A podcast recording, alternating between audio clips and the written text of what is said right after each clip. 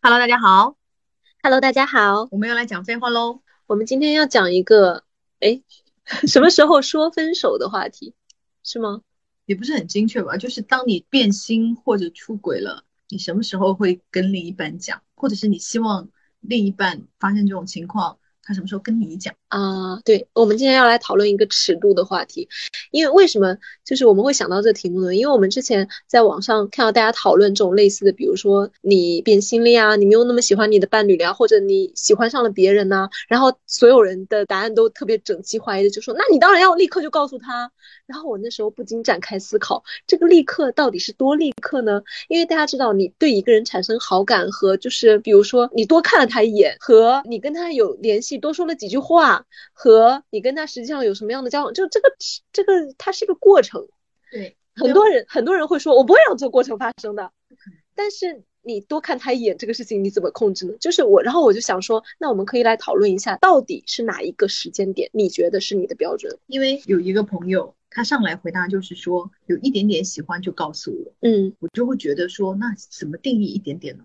对呀、你怎么样就要一点点的？对不对？然后他说，嗯，他有点喜欢别人，呃，他就他就赶快告诉我。我说，那如果他说他两个都喜欢呢？因为人就是很难控制自己的感情，以及我觉得人会搞不清楚自己的感情，所以我就觉得我们是不是有一些比较明确的时间点？就比方说上了床以后啊，或者是说。呃，决定要分手啦，就是这些很明确的时间点，有没有一个这样的？因为我觉得就是说什么有点喜欢，有点心动啊，这个它都太太模糊了。对，然后，不管是你要，比方说你要跟你的伴侣沟通说，好，如果我们之间发现了这些情况的话，我希望你什么时候告诉我，你是你有点点喜欢他，你知道就很会被对方整。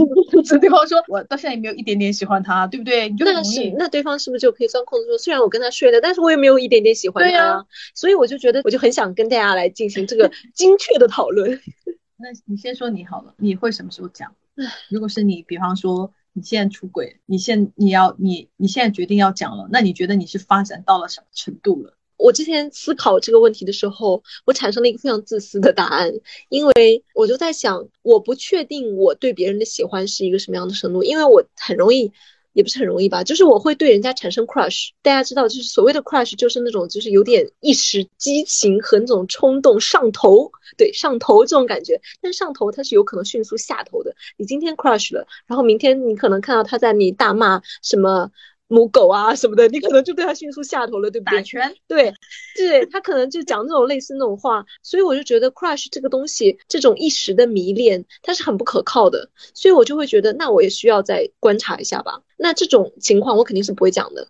那如果要发展到说，呃，跟人家已经开始就是互相撩拨或者调情或者怎么样，哎，我不知道哎，因为我没有到那种程度过，但是我觉得也很难讲，因为你到那时候，你能确定你是真的喜欢他吗？因为你喜欢，你对一个人有好感，和你想要跟他作为伴侣一起，就比如说你想要说，我这个伴侣我不要了，我要跟他作为伴侣了，这个是需要一个。是需要一段时间的，对你，你得去考虑，然后你得去了解，你才会知道吧。其实很有可能你就是不知道呀。那这段时间能怎么办呢？我也不知道。然后我我在进行这方面的思考的时候，我就会越来越想越觉得那很模糊诶。那有些朋友就可能会说，那上床总是一个很明确的时间点吧。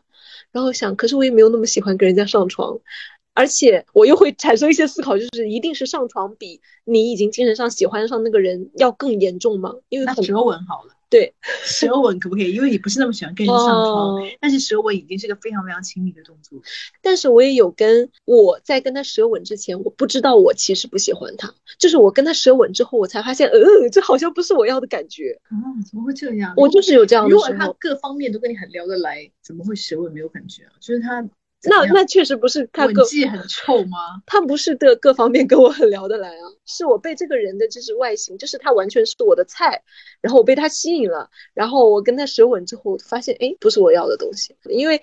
你除了外形就是生理吸引之外的东西，你也没有那么吸引我。然后在这个生理吸引上，我又感觉打折扣了，然后我就不想跟他发展下下去了。所以我就觉得，那如果你要说舌吻的话，舌吻之后你可能会发现这又不是我想要的，那怎么办？然后这时候你要去跟你的伴侣讲说，哦，但是可能会有很多朋友说，你怎么可以在有伴侣的情况下跟人家发展到舌吻呢？这不就是在讲出轨了吗？对我主要是觉得哈，就是因为你不在那个处境里面，其实人很难保证自己百分百不会做什么行为。我是觉得是这样的了，虽然有个概率哈。但是我觉得人没有办法百分百对自己的行为打包票吧，所以你的答案就是决定分手了，你才会这样。对，所以我就觉得说，那在这个过程中，I'm not sure，就是我觉得我永远都不可能说非常确定的。然后我就把这个题目拿出来跟我对象讨论了一下，他给出了这个答案。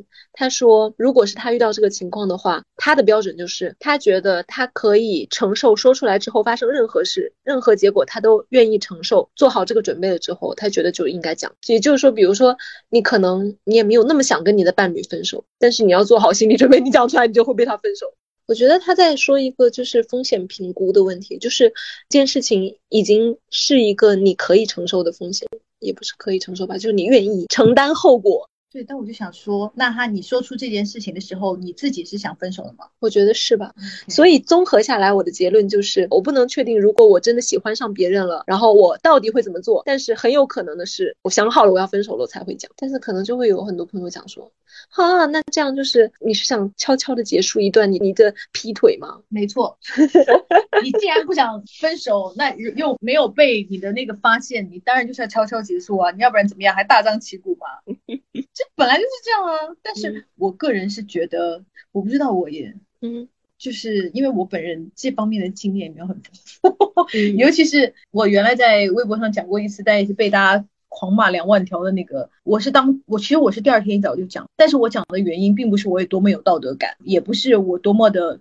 高尚，或者是我多么的，就是对对方负责，只是因为我迫不及待的要投入下一代下一段感情，我必须要把这件事情快速的解决了，我才能就是放肆的去跟下一段，就是那个一见钟情的那个男的去爱的时候，嗯，我才是我才会讲，因为我也不是什么，就这件事。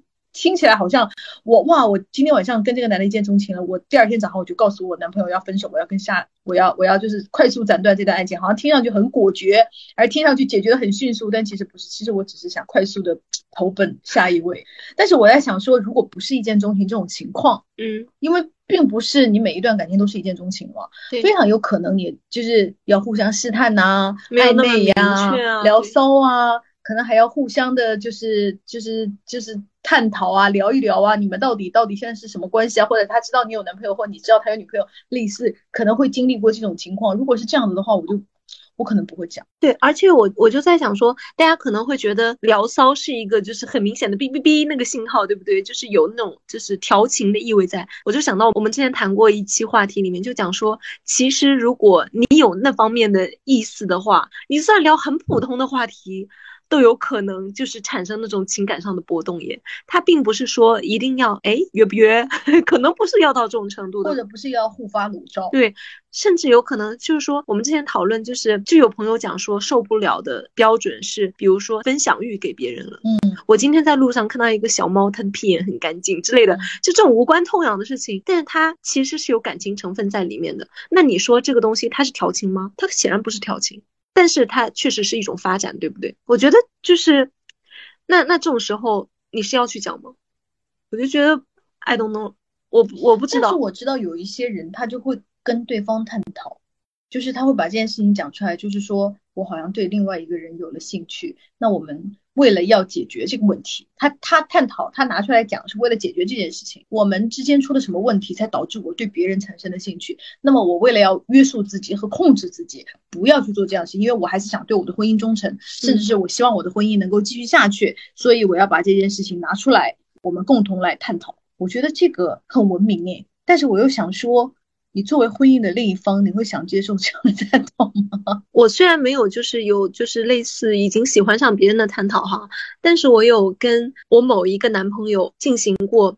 我觉得我现在好像没有那么喜欢你了，我现在有分手的想法，但是呢，我又不是那么确定。然后我就跟他进行了这种，嗯，有点像你刚刚讲的这种所谓的文明的探讨哈。那结果是什么？结果是这个探讨加速了我们分手。当然不是我们探讨完他立刻就分手，我立刻就分手，而是我们就是过了大概几个月之后吧，那时候我们已经开始吵架了哈。然后我们两个分手之后进行了一些，因为我们就是分的并不难看，就是还可以进行就是聊天和和平的复盘。然后他在复盘的时候，他就跟我讲说，因为你老是跟我说分手分手分手，以及就是老跟我谈这个事情，其实给我做了分手的心理准备。我以前是没有办法接受这件事情的，但是你老跟我谈之后。我就觉得啊，我的心里就已经做好了准备，就是你是准备离开我的。那还蛮好的耶。然后我就想说，哦，那确实分手也是我想要的结果。就是从最后的结果上来看，我跟他并不是那么合适哈。然后我就想，那这一类谈话，我觉得关键不在于说他导向了你们分手还是不分手，而是怎么讲，大家能不能真诚和比较友好的那我想请问一下，这啊。样的谈话中到底要讲什么？就是讲说我最近不喜欢你，然后对方一定会问为什么？那要讲什么？因为我不知道这种谈话 到底要要聊些什么内容。我当时讲的是一些非常具体的内容，比如说我们吵架了，我们最近这几天吵架了，因为我有点不开心，然后我就会讲说，我非常具体的讲某一件事情让我觉得我有点不喜欢你，比如我当时就跟他讲，我们首先我们进行了一些学术讨论，然后我们的在一些哲学问题上，我们的观点就有很大的差异，我就会跟他讲说这件事情让我觉得，而且他当时沟通的那个他是不愿意跟我讲这个的，他说他就觉得他又说服不了我，然后呢，他觉得这样的探讨没有意义，然后我就觉得说你怎么能说你怎么能因为我们两个没有办法达成一致，就说这件事情没有意义呢？就是我就觉得你这个态度就让我觉得很不高兴，然后我又跟他讲另外一次，就是我们两个路过，当时是春天，然后那个玉兰花在开的时候，就是非常的美，在校园里面。然后我就看到那个花开，我就非常的高兴，就就我冲过去去看，然后我去看那个花很很繁盛，很美丽，很闪耀，然后我就很高兴，我就下意识就想去寻找他的目光，然后跟他就是分享说，哦，你快看这里很漂亮。然后我一下回头的时候，我就看到他脸上的表情是那种不耐烦的，就是是那种有点冷漠的那种，我就一下子意识到他不能欣赏这样的东西。然后我当时就是心我心里就是被人迎头泼了一盆冷水一样那种感觉，你知道吗？就是我当时就非常具体的跟他讲了最近有几件事情让我心里觉得不是很开心，我们也谈了谈，当然最后也没有谈出什么结果啦，因为我也不可能说通过这个谈话让他喜欢玉兰花吧。我觉得很不错，就是这件事让你们去正面面对了你们之间的问题，就不管对是说，但他可能加速了我们的。分手。我觉得很好，因为嗯我、因为我们我这样子，我们就想到了分手这件事。因为我之前我男朋友跟我分手，他就是他没有办法正面跟我说，他就是会躲，然后我又很不清楚到底发生了什么事。因为在我看来，我们是没有问题的，嗯我不知道他出了什么问题。然后一直到后面我们正式分手，他也没有跟我说我们到底出了什么问题。然后反正我们就分手分得很平静，因为毕竟都是成年人了。然后后来他又过了很久，我那时候已经就是我们已经异地了，我已经来北京了。然后他还打过电话给我呀，忆往昔啊，还说非常想念我呀，我就很困惑，我整个人就是 confusing 的，我就很我就想说啊，那你为什么要跟跟我分手呢？就给我这种感觉。我就是不知道你们的我们那个我们已经分手了耶，你为什么要打电话打出一副那种啊你在北京我好想念，好像搞得我们在异地恋一样的，就是我就觉得大家为什么不能像就是进行一些就是对话，比方说你有什么地方对我不满意，或我有什么地方或者不是说不满意吧，就是我觉得我们俩之间出问题了，我们应该怎么样去修正这些问题，或者是说改进，或者摊开来说，哪怕我们真的不能相处了也没有问题啊，就是要搞一些忽冷忽热呀，躲躲闪闪呐、到最后我们分手也分的莫名其妙，就包括他打回来那个电话以后，打回来那种很想念你的电话，我就我我真的都困惑了，我想我们不是分手，我们真的是分手了吗？对，然后他很好笑，然后他还打电话跟我说，呃，你在北京，我说对，然后他说那我们就可以一起约着去骑马了，因为北京那个坝上不是有很多那种骑马的地方嘛，他然后还跟我约了日子，他说，哎，我下个月就来北京，我们一起去骑马吧，我说好，然后他就再也没有音讯了。就是你的你刚刚说的那些对话，让我就是非常有启发，我就是觉得哦，原来我们其实可以进行一些，就是可以拿出这么微不足道的事情来讨论的东西，我觉得很。嗯，但是我也觉得这个很看人，因为这样的对话，我不是跟所有的就是交往过的前前任是，我不是跟所有人都可以这样谈的。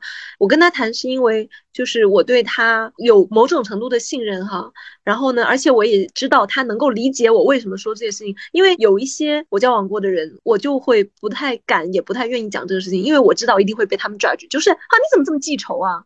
你怎么连这种事情都要介意啊？然后，而且讲完之后，人家可能也是，就是可能很难维持基本的礼貌。我可能讲完了之后，只会让我更加不舒服，那我就不会讲。所以我就感觉这个像是一种怎么讲，大家一直有一个比较良好的沟通机制，形成的一种基础的信任，所以才能达成的一个对话。可能平时的相处中就要有意识的，大家能够讲这个事情，嗯，嗯，或者发生的当下就要讲，我也不知道。当下没有办法讲，因为当下你的情绪很大，哦，对对对，我觉得我当下是没有办法讲。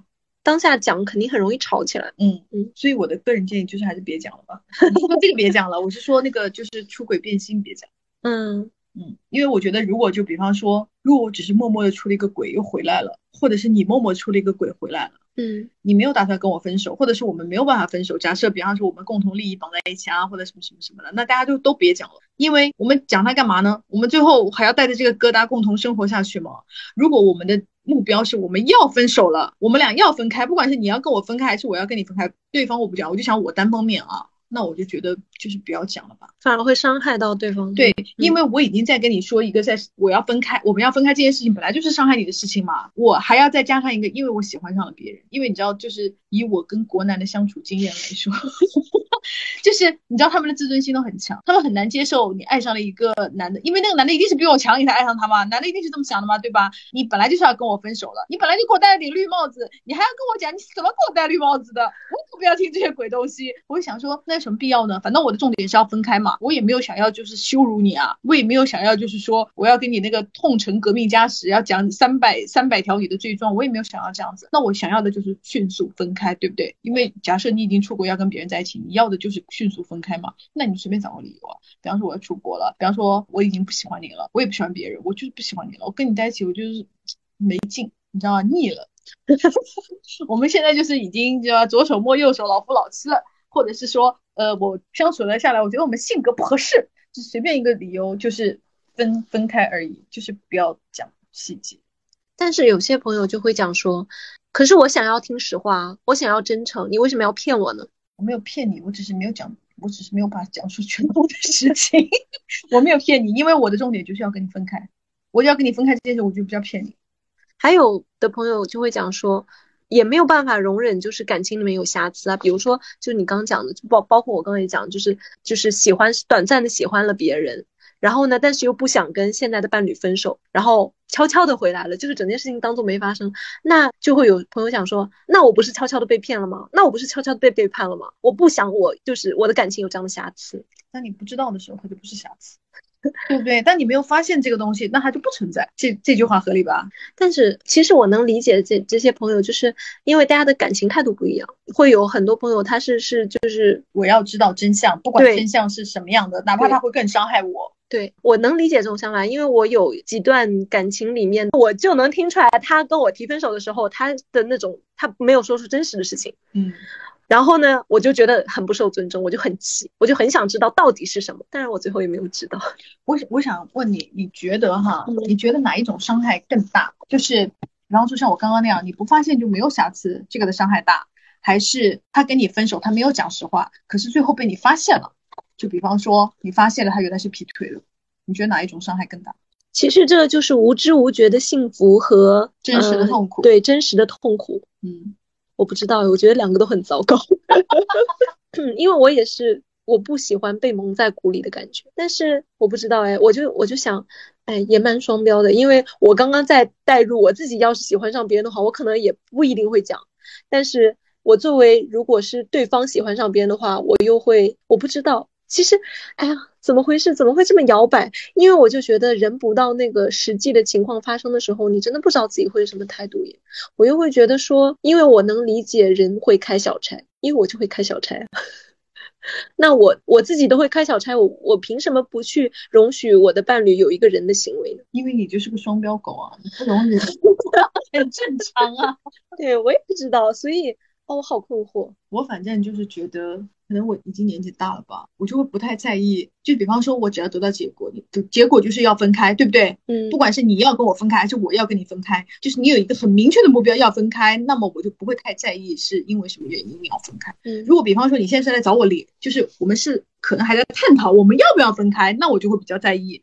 原因和真实的原因和真实的细节，但是如果你现在就是我已经铁了心了，我就是要分开了，那么你就不用告诉我为什么了啊。对，你是那种就是结果论，对我是这种，就是反正我们就是要分开了，哪怕你就是欠了赌债八百万，你还是被高高利贷马上要砍死了，还是说你爱上了别人，或者是说你傍上了姚安娜，傍上了公主，我觉得都不重要了，因为重点就是我们要分开了。嗯嗯，就是所以我就觉得，如果是这种情况，你就不用告诉我你是干嘛了。你就跟我说我们要决定要分开，我就觉得 OK。但是如果你接下来说我现在有点困惑，我好像对别人动心了，但是我不知道这是什么什么什么这种东西，你要跟我探讨 OK，那那个时候你就要讲出所有的真实真话。嗯，这个确实，因为对方带着什么态度来也会影响，就是那我们要怎么办呢？对对如果对对方都已经想好了的话，那什么都别说了呀，那大家分嘛。所以这个时候我就觉得，嗯，你要骗我，我觉得 OK 的，我不我不会在意这些细节。啊，那我能理解你的想法。哦，包括我，如果比方说我要跟对方分开也是，比方说今天我已经决定了，我一定要跟那个我下一个男人在一起的话，那我也不会跟他讲，因为我也是觉得没有必要，我干嘛还要再伤害别人一次？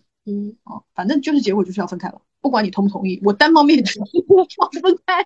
哎呀，我觉得就是这样子，所以就是怎么讲呢？那就我们反过来说，那你那你希望你的那个对象什么时候跟你讲？我陷入长考。我来想想看，嗯我希望我的另一半什么时候跟我讲啊？我不知道哎，我真的不知道，因为我没有想过这个，我其实真的没有想过，我也没有想过，这个问题。因为我曾经有一个对象，就是他其实也不能叫出轨吧，就是他跟一个女的有点偷偷摸摸了，然后被我发现了，你指的是就是他们可能还没有发生什么实际，完全没有，他们只是吃吃饭啊、约约会啊，但就是是要躲着你做这件事对情。嗯，因为他没有告诉我他干嘛，他对我撒谎了，然后结果第二次还不是第三次的时候，被我一个非常机缘巧合的情况下被我发现了，然后被我发现的时候，我还没有反应过来他们在偷偷摸摸，我只是知道他跟那个女生去吃饭了，但是他没有他没有骗我，但是没跟我讲，你知道吗？嗯。他还没有到撒谎这一步，他可能只是瞒着我的这个地步。然后被我知道了，我知道以后我也没有反应过来他们俩有什么，我只是戳穿了，或者是说直接说出来了，你去干嘛了？这个事，他就有点慌乱，然后他就在，因为他就是一个可能当时他还比较单纯，是个没有什么做过什么这种事情的那个男孩子，你知道吗？他就在那个气氛非常凝重的情况下，他就脱口而出讲出了真话，然后他就、哦当然他讲出以后就让我更生气了，因为他就把锅全部推到那个女生身上。啊，当然，这有可能是真相，因为那个女生是我的一个朋友，那个女生偷偷约他吃饭也没有告诉我，他明明知道我们两个人是男女朋友。那个女生偷偷约他吃饭，然后他为了就是澄清自己是清白的，是他主动勾引我，把他们的所有聊天记录全部都给我看了。确实是这个女生非常主动的，就是对待他，但是他这样他这样子把锅全部推到那个女生身上，我我还是很生气。我觉得这样很不讲义气。而且我会觉得你很不男人。对呀、你你不也接受了吗？对啊你也去了这件事情，至少你们两个的责任是五十五十吧。对啊，其实我认为哈，就是，嗯，有伴侣的情况下，你跟别人约会，那你的责任一定是更大的呀，因为你对你的伴侣有承诺啊。对啊，我是持这个观点。而且我更生气的就是，你知道，就是他如果比方说他没有要推脱责任的这一点的话，我可能会更更生气我的朋友，因为毕竟你是我的好朋友，你还知道我跟我男朋友这个，你还要背着我，就这个会让我更伤心，因为我觉得就是我会对女性朋友会有更多的信任嘛，嗯，然后就会让我更伤心。但是因为这个男的的这个 这种推脱责任的行为，就让我非常的生气。但是当时我也没有分手，因为他们毕竟没有干嘛，你知道吗？他们只是吃了两次饭，甚至他们都可能还没有开始进入正轨，还没有发展到谈感情。你知道，因为他们不是很熟，你知道吗？尤其是我那个朋友是怎么讲呢？是我读书时期的朋友，都所以我。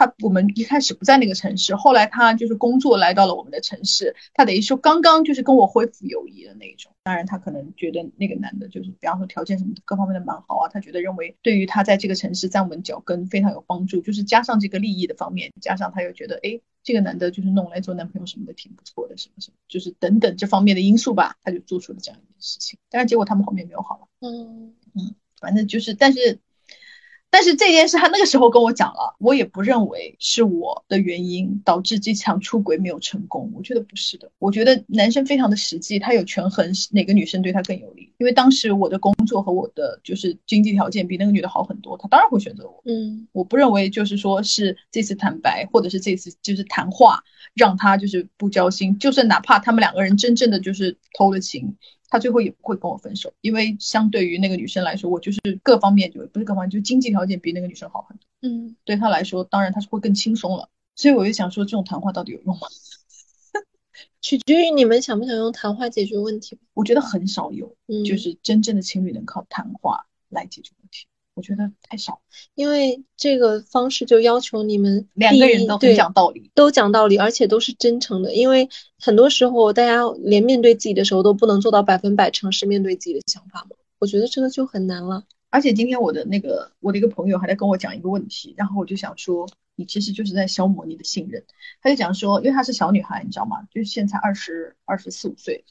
然后她就讲说，她跟她男朋友呢，就是，当然她是非常开心洋洋得意的跟我讲这个故事啊。她的意思就是说，她很，她跟男朋友之间很喜欢玩那种游戏，就是说，宝贝，我们今天来交心，我们来互相讲出心里最阴暗的秘密，或者是说，讲出一个你的那种很糗的故事，什么什么，或者讲出一个你至今为止最爱的人，不管你讲谁，我都不会生气，我只是想了解你。然后结果那个男生就信以为真，讲到他什么前女友之类的，然后他就当场翻脸，然后当场就是借机就是。你知道，就是借机发作，然后还每每翻旧账，然后他就跟我，他就跟我说，他就说啊，男人真的很好骗啊，或者什么的。啊。然后我就说，我说你真的很傻，其实你就在消磨你的信任。男人上当一次、两次、三次，不会再上当第四次了吧？我觉得不要这样子。对，我就觉得很没有意义，因为你这样子就是让你自己讲话就是像放屁。嗯。然后你会让别人不相信你，从此以后你们俩之间就会慢慢慢慢失去所有的信任和真诚。我就觉得，如果你想好好的交往的话，就不要用这种。对，我觉得就是很多时候我看，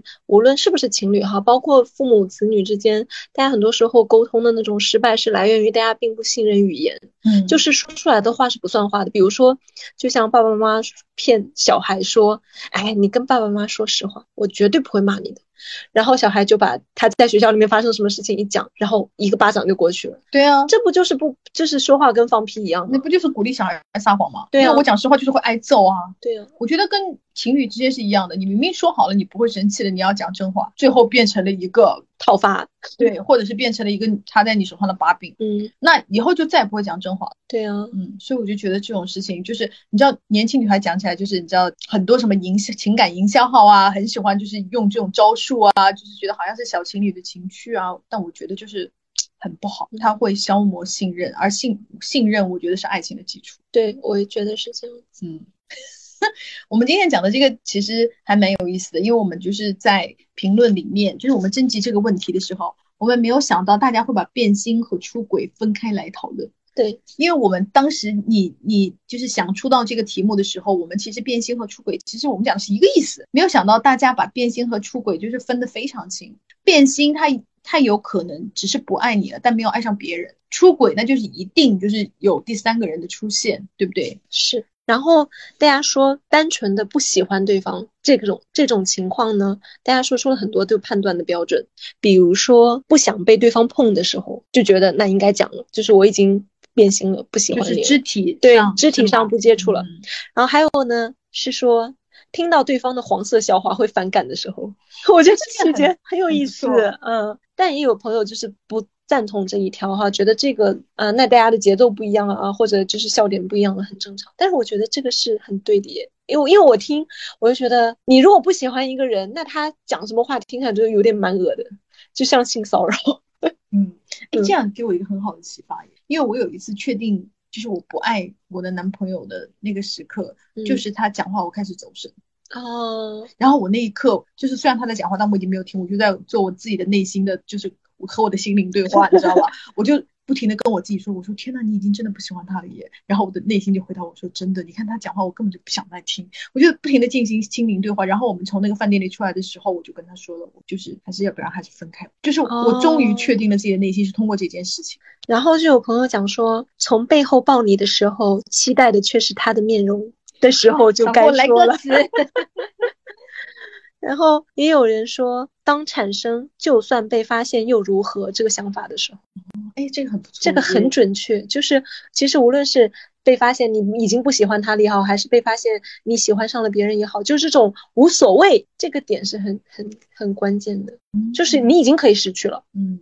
就跟你对象的那个答案有点点像，有点点像。这位朋友说的蛮有意思，他说如果和我的相处变得无趣，他开始频繁的思念另一个人，并且带有情绪影响到了我们的生活和我的情绪，我就希望他告诉我，因为有的时候你知道，当你对过于沉浸于新欢的时候，你回到家里。你看到这个人，你已经会开始怎么讲，就是有不爽，或者是想说啊，我至少我希望我跟那个谁谁谁在一起，或者是因为不得不跟你在一起，影响了你跟新欢的约会而产生了怨恨哦，你就会，比方说你就会，他这种产生的情绪是非常微妙的，比方说你不会对另一半发火，那可能你就是比方说吃饭的时候不想讲话，嗯，对吧？或者是说。你在看电视的时候刷自己的手机，或者是说，嗯，关门的时候声音很大，这都是情绪。但是它又不是吵架，你又没有办法因为这种事情来真的吵起来。我觉得这个很对。但我觉得那个厌烦很微妙的，就是他可可能不仅仅是厌烦自己的对象，还有点厌烦自己现在这个样子。哦，是的，是的。对，我觉得是有双重东西在里头。所以就有人说，如果现在的感情让我满意，我真的不会爱上别人。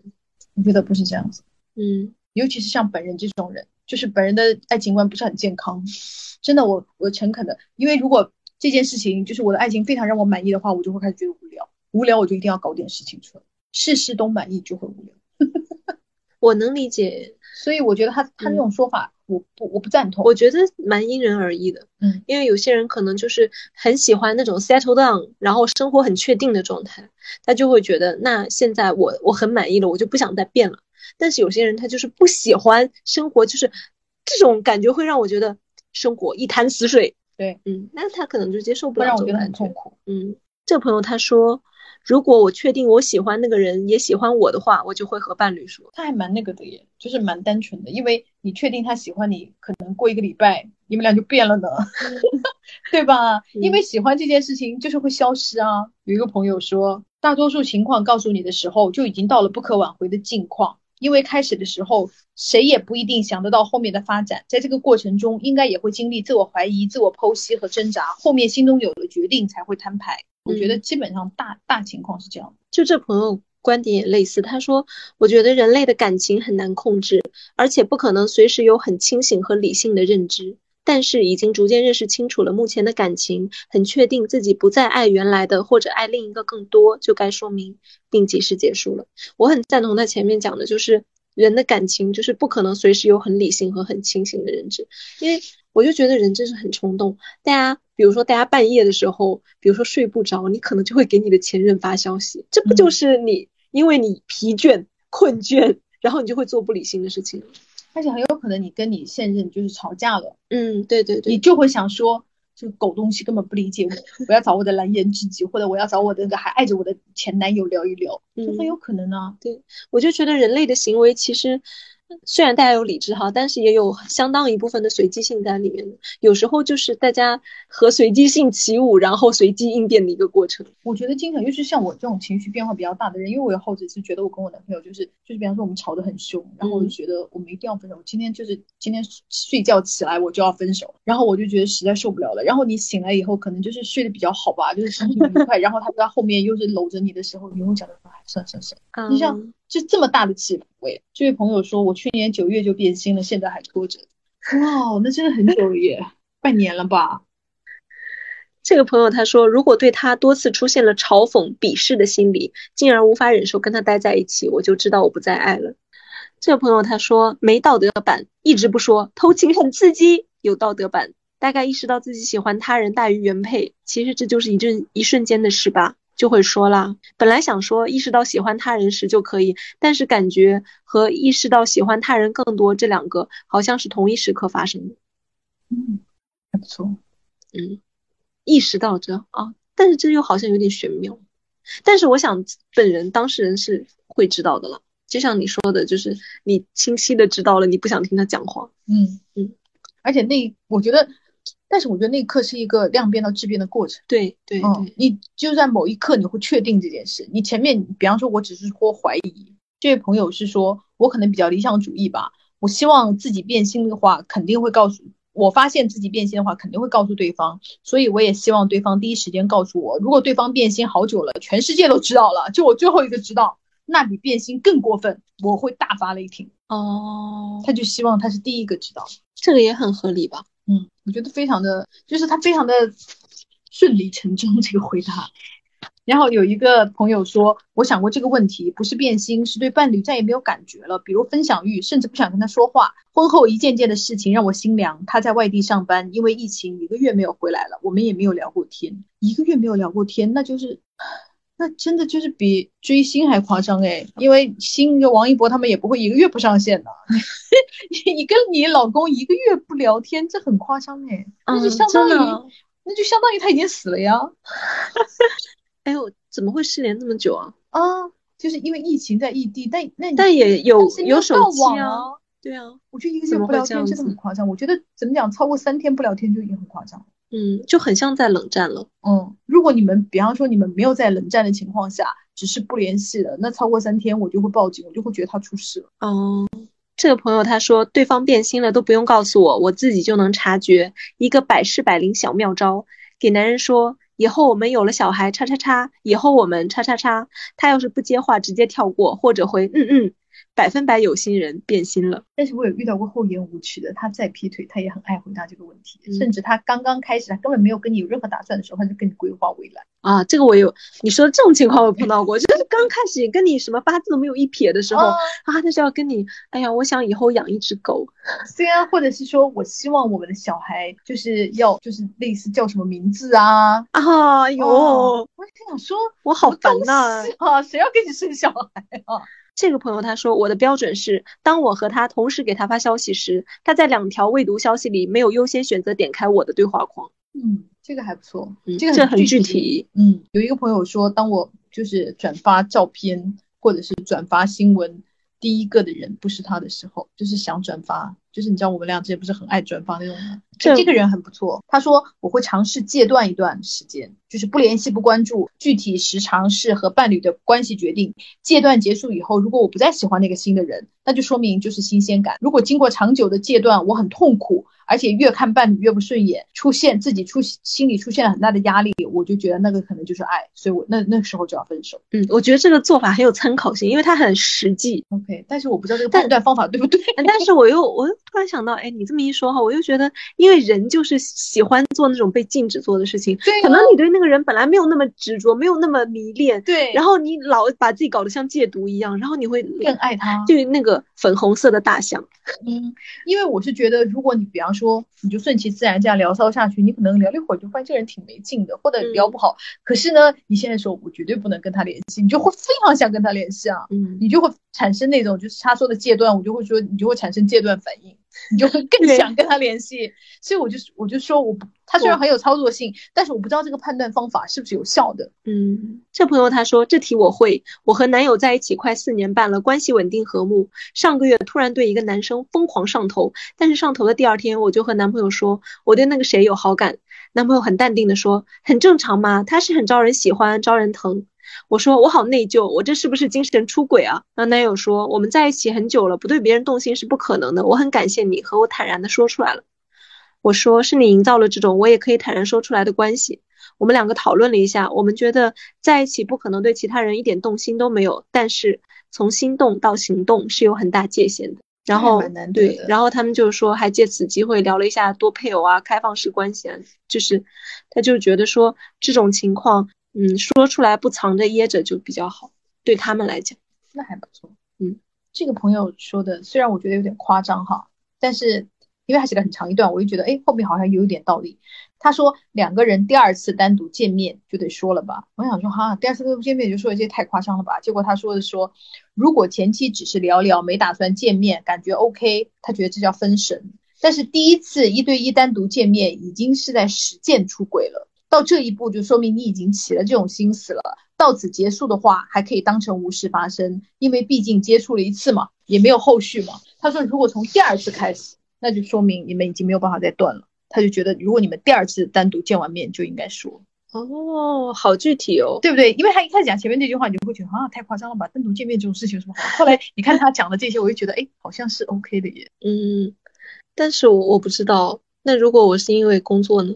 不是他，他这个肯定是讲有好感的见面。哦，嗯，我觉得还蛮有道理，我被他说服了。这个朋友他说这题太难了，不过我觉得是对方觉得自己喜欢上别人的时刻就可以告诉我，因为再发展下去可能会蛮丑陋的，而且一般从这里开始会滋生出很多谎言。嗯，我觉得我我比较就是被他打动的是，他说就是从这里会滋生出谎言之后，然后关系变得丑陋这一点。我不晓得耶，因为本人的关系里面就是没有出轨也会充满了谎言的，就充满了谎言这件事一定会让关系变丑陋吗？就是这个这个逻辑，就是我不能从这里跳到那里，你知道吗？我定义的变心是不是只有一点点好感，是非常想跟这个人待在一起，对现在的对象都已经懒得敷衍维护了，我就会立刻分手。但不说变心，扯别的原因，跟我一样吗？就是大家就是不想讲这种有的没的。嗯。朋友他说，我有一次给他们拉了个群，我是怎么做到的？当时两个男的吗？对拉一个群吗？他说当时出轨对象吃醋了，不准我和我当时的男朋友一起吃饭，然后我男朋友喊我下楼吃饭。如此四天之后，我很烦躁，给他们拉了个群，说你们先讨论好我到底怎么吃饭，然后告诉我。然后我就看到两个男的都很幼稚的放狠话，结果我立刻对出轨对象下头了。我本来因为他成熟才喜欢的，结果就这都不敢和我男朋友正面刚，然后故事就结束了。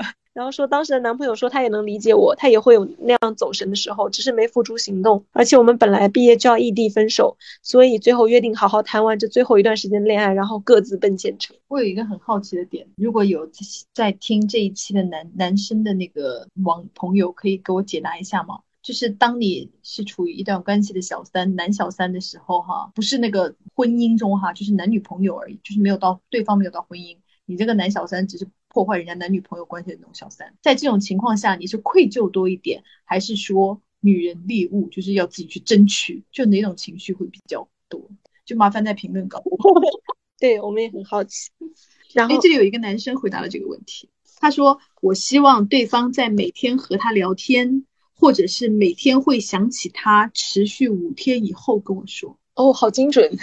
对，他说：“因为我觉得这个程度。”应该是我们要分手的程度哦啊！这个妹妹也太有道德感了吧？她说讲道理，有了伴侣就不大会变心，因为真的就是会自己约束。平常看到那些有对象的人，对方再有魅力，我都会自动屏蔽，会欣赏美人，但不会想着有占有，也太有道德感了吧？而且我可不行，我觉得这是他的一个理想状态，嗯，但是你并不一定能做到。因为你知道，人类就不是这么一个东西。我主要是觉得从概率上来看，没有任何事情是百分百的，这个是我的就是总体的一个理念。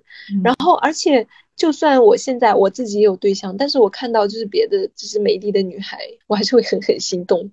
那如果别人是有伴侣的呢？就不管是同性还是异性的伴侣，我就曾经会影响你的心动吗？不会，对不对？不会啊。而且我还就是我还喜欢过一对情侣。就是那对情侣里面，男的也喜欢，女的我也喜欢，他们两个我都很喜欢。你想就是加入他们的家庭，还是就是跟他们分别偷情？我更喜欢那个女生一点。然后，但是加入他们那个家庭，肯定也没有这个，就我也没有这个机会呀。就是假设有这样的机会的话，你是想加入家庭，还是说我只想跟你们分别单独相处，而不是说我们三个一起相处？那我觉得是单独相处吧，因为我觉得我没有办法想象三个人一起相处，因为他们两个之间的那个 connection 太紧密了。我觉得我没有办法在三个人的情况下就是赢，对赢，我赢不了啊，赢啊！你加人家的家庭就是大家一起生活，干嘛要赢呢？对，你要他们俩都最爱你是吗？啊，那我也不知道，但主要是这我也只是停留在我喜欢他们两个，然后我也没有这，所以不知道了。好的，这朋友他说，我对自己，我自己对异性的感情总是来得快去得快，最多持续三到六个月，但我不敢提分手，就这么处着。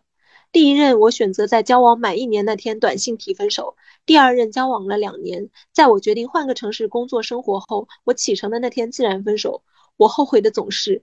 太晚分手了，很可爱，但是我能理解他耶，因为我对别人上头就是来的非常快，但是我下去的也很快，但是你知道，你是常常还没有走到要肉体出轨那一步，这段感情就是已经啪叽结束了，就是在我我自己啊，就比方说我有伴侣，然后我对另外一个人上头，那可能还没有走到我们俩有机会发展肉体关系，我已经下头了，我已经要换人了，所以就是你觉得这是出轨吗？我不晓得，我无法定义这件事情。我觉得就是 crush，嗯，就是你会觉得哇，他真的很不错耶。如果我现在没有男朋友就好了。然后，哎，但是我现在有男朋友了，我再观察观察吧。观察几天以后，会觉得呃，什么傻逼啊，换一个，就是会，我我我我常常会出现这样的，就是开小差和走神的那种情况。嗯，但是我不认为这是出轨，所以我也不会讲这个。或者我有的时候会，就是说可能会当我男朋友的面表扬那个男生。但是我不会表现出我好喜欢他，但是我会觉得他真的很不错，就是欣赏类的，嗯嗯。但是我也会讲，嗯，因为憋不住。这 朋友他说，分手和离婚的标准不同吧？分手是超过两周对他没有什么兴趣好感，没有一瞬间的快乐和不愧是你的感觉。离婚是我和别人搞了，搞了的这个标准很高，至少是在我这边。但凡我和别人搞了。就是彻底背离婚姻，以及做好了能够接受所有结果的情况。确实离婚比较复杂。对，因为离婚成本很高嘛。嗯，然后也有另外一个朋友，他也是就是在婚姻中的情况，他说就是熬呀，等发现了再说，因为离婚会离，因为离婚会分割财产，孩子怎么办？很多棘手问题，太难了。有时候还挺期待被发现的，熬夜很痛苦，就跟那个九月份就已经变心的女人一样，就是，哎呀，先凑合着过吧，嗯，发现了再说。这朋友他说，比现在年纪稍微再小点的时候，我是真的不敢说。放在现在的话，要不要说取决于对方。如果他坦诚，我也会极其坦诚，大大方方。但如果他是那种我要知道你喜欢别人，我就折磨你这样的话，这辈子都不会说，糊弄糊弄就行。那这也很合理。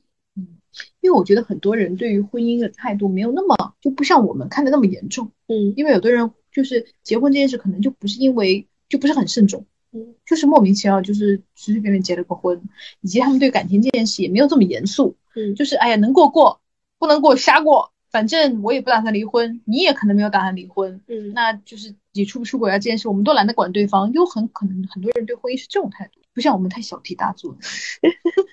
这朋友他说，很久之前可以坦荡的说变心，直接说好，不然拖累两个人很恶心。但是真到自己发生的时候，就发现。不敢说，就是发现这是一个渐进的过程，大部分时间处于红玫瑰与白玫瑰，很贪心，想同时拥有，但是深知自己的能力配不上，这种懦弱会拖到事发，最终因为物理上的距离等原因，同时都失去。我觉得他很坦诚，诶，这个我很欣赏，因为他就讲了自己以前想的和我实际上碰到了之后就不一样。还有一个朋友就是给我发私信，就是讲她的事情。她就是说她老公是非常优秀，就是和我是小，就清华的嘛。然后呢，她说她非常自负，也很大男子主义。可是她也会把她所有挣到的钱都给我。公司发一个苹果，一个本子都会带回来交给我。我们结婚几年了，他都不知道我工资多少，他也不问，自己省吃俭用让我买自己喜欢的东西。我是城市独生女，她在小镇出生，但是精神世界她完全不能理解我。我想被倾听的时候，他总是沉默或者心不在焉。平时他一直沉浸在二次元世界里，我也和他一起打游戏，可是他太认真了，经常会批评我，逼逼歪歪的很烦，导致我现在不喜欢玩游戏了。有时我看到微博一些时事，义愤填膺就发给他，他就淡淡的说很正常，什么人都有。看到好玩的发给他，他常问我啥意思。可是婚前他不是这样的，反应很快，我说啥他百度也要和我接上话，所以我知道他对我淡了。我就拉开一点距离，不去烦他。这时候我就有了一个暧昧对象，我很享受情绪被接住、被包容的感觉。这个男生也对我比较包容，知道我已经结婚，也指出过我吊着他。但是他承认很喜欢我，喜欢快七年了。他很想见我，可是我只想聊天。我每次只在我老公和我吵架的时候找他。说实话，我绝对不会告诉我的老公他的存在。可是我又不能没有他。如果没有这个人平衡我的心情，我不知道如何继续婚姻。我老公的家人们很难对付，我自己情绪驾驭不好，经常有理还显得没理。然后她发现，就是她老公就是对她淡了之后，她说就是其实是失望难过的。然后难过以后，大部分时间我还是可以自娱自乐的。我常常产生离婚的情绪，但理性上我明白找不到比他更优秀的男人结婚了。然后呢，她说她那个暧昧对象，我们认识很多年了，他在他的圈子里口碑非常好，但是他本身的资质比我老公差远了。我真的很崇拜我老公，想追随他。然后结论就是，如果我遇见了比我老公更优秀、更善良的人，并且对方有诚意想和我在一起，我会坦白，然后迅速离婚。但是现在，因为就是一是没有这样的对象，另外一个就是她确实还是就是对老公还是崇拜、感恩和厌恶并存。我觉得她好矛盾哦，一方面觉得老公又不理解她，跟她精神世界又不沟通，她说一些义愤填膺的那一些新闻，老公也不跟她就是进行讨论，然后她还觉得她老公资质很好，很崇拜她，我就不知道这两个情绪她怎么能够。如果比方说，我跟他，我跟我跟一个男生说一件事情，他没有跟我进行有质量的讨论，而是跟我说，哎呀，人都是这样的嘛？我怎么可能会崇拜他？我只会觉得你是个傻。我觉得她可能，她对她老公的崇拜，可能是那种，比如说，她老公人很聪明，然后呢，教育背景很好，比如说可能工作能力也很强，就是这种有点硬条件上的，就是对一个人的优秀的那种崇拜。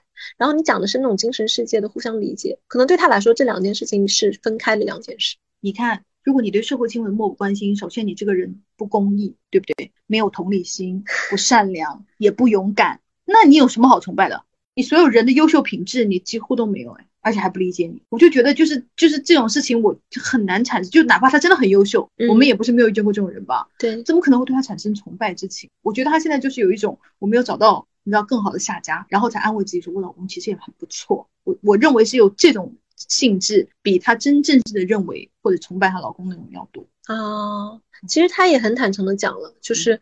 嗯，她现在就是这个暧昧对象，她之所以不想跟他，也是因为就是暧昧对象确实没有她老公优秀啊。因为有很多时候，我其实能理解这个女生，因为有很多时候大家的感情模式不一样，有些人他们的感情是建立在就是崇拜啊，然后对对方优秀的这种。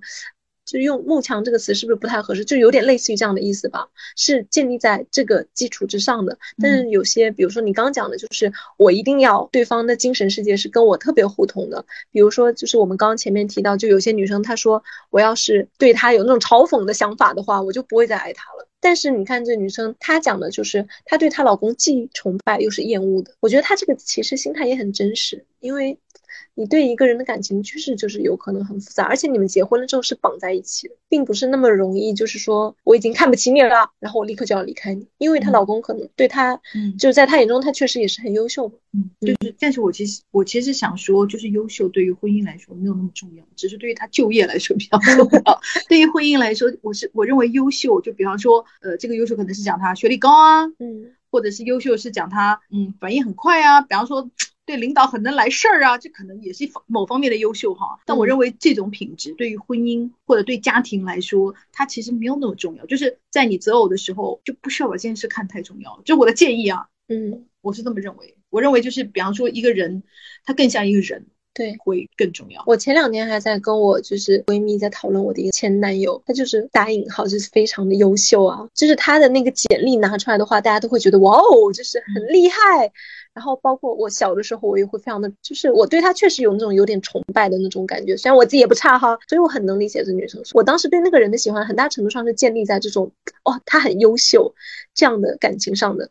但是他就是一个不关心社会的人。他就是一个很 focus 在他自己的这样的一个人，然后时至今日，我现在我已经长大了，然后我再去看他的时候，当我看到他的一些嘲讽女司机，然后或者不关心社会这样的一些言论的时候，我就会翻白眼，我就会觉得你再优秀又怎么样呢？他现在依然是很优秀，但是我就会觉得你作为一个人，已经就是我不尊重你这样的人，嗯。就是，然后，因为我觉得现在我需要的，就是无论是作为朋友也好，还是作为伴侣也好，就是我的我的想法不一样，所以他的那个优秀就是与我何家焉，就是我不会再像小时候一样那么的在意和崇拜这一点。我能理解，嗯，但是我本人的情感经历里面，我因为我没有很，我从来没有很喜欢过，就那种非常优秀啊、才华出众啊，就这种事情对我本人来说没有那么大的吸引力。我喜欢的就是，比方说是那种。